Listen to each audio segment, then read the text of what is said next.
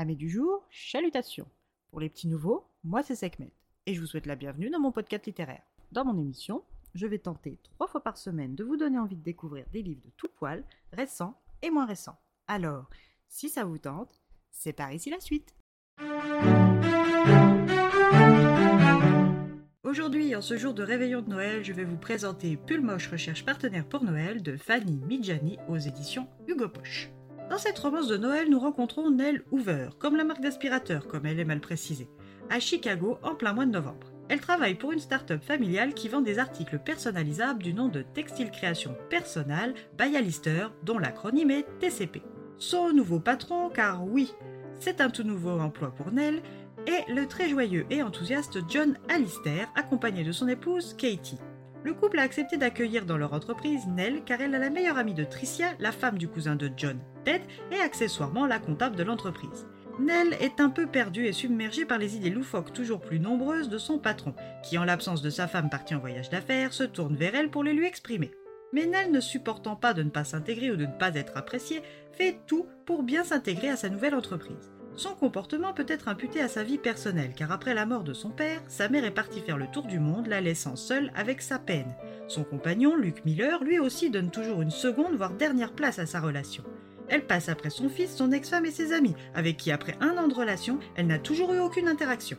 Nell ressent le besoin de se faire aimer, et du coup s'entoure mal, et ce n'est pas sa meilleure amie, Tricia, et unique relation saine, qui dira le contraire. Un matin, après s'être encore fait oublier par son compagnon, la gentinelle se rend au travail et son duo de patron va lui faire une proposition inattendue.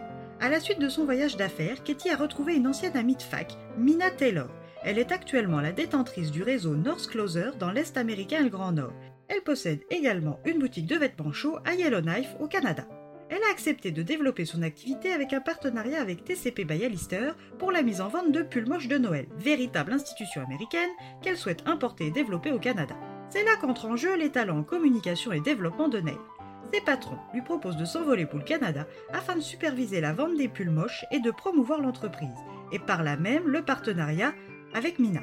Au vu de la récente dispute qu'elle a eue avec Luc et son besoin de faire le point, elle accepte et part pour le Canada dans la foulée pour un mois. Le surlendemain, elle embarque pour 8 heures de vol et deux interminables escales. À son arrivée, elle doit attendre une demi-heure dans le froid pour obtenir un taxi et quand vient son tour, un homme sorti de nulle part tente de lui prendre. Nell n'accepte pas la situation et impose un covoiturage à cet ours mal léché. Arrivée devant la boutique de Yellowknife, elle fait la connaissance de sa charmante hôtesse d'accueil et future collègue du mois à venir, Judith. Cette dernière l'accompagne à son logement et le courant entre les deux femmes est immédiat. Nell est rassurée car après cette expérience à l'aéroport, elle craignait que tous les Canadiens du Grand Nord soient pareils.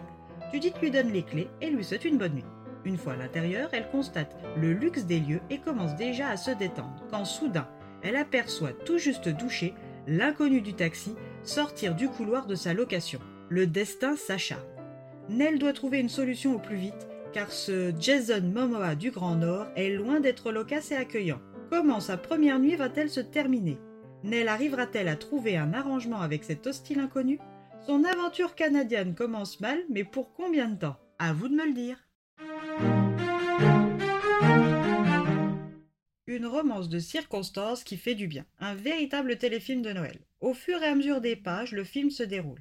Des situations gênantes, loufoques, les gags et les séquences émotions, rien ne manque à la recette de cette romance de Noël.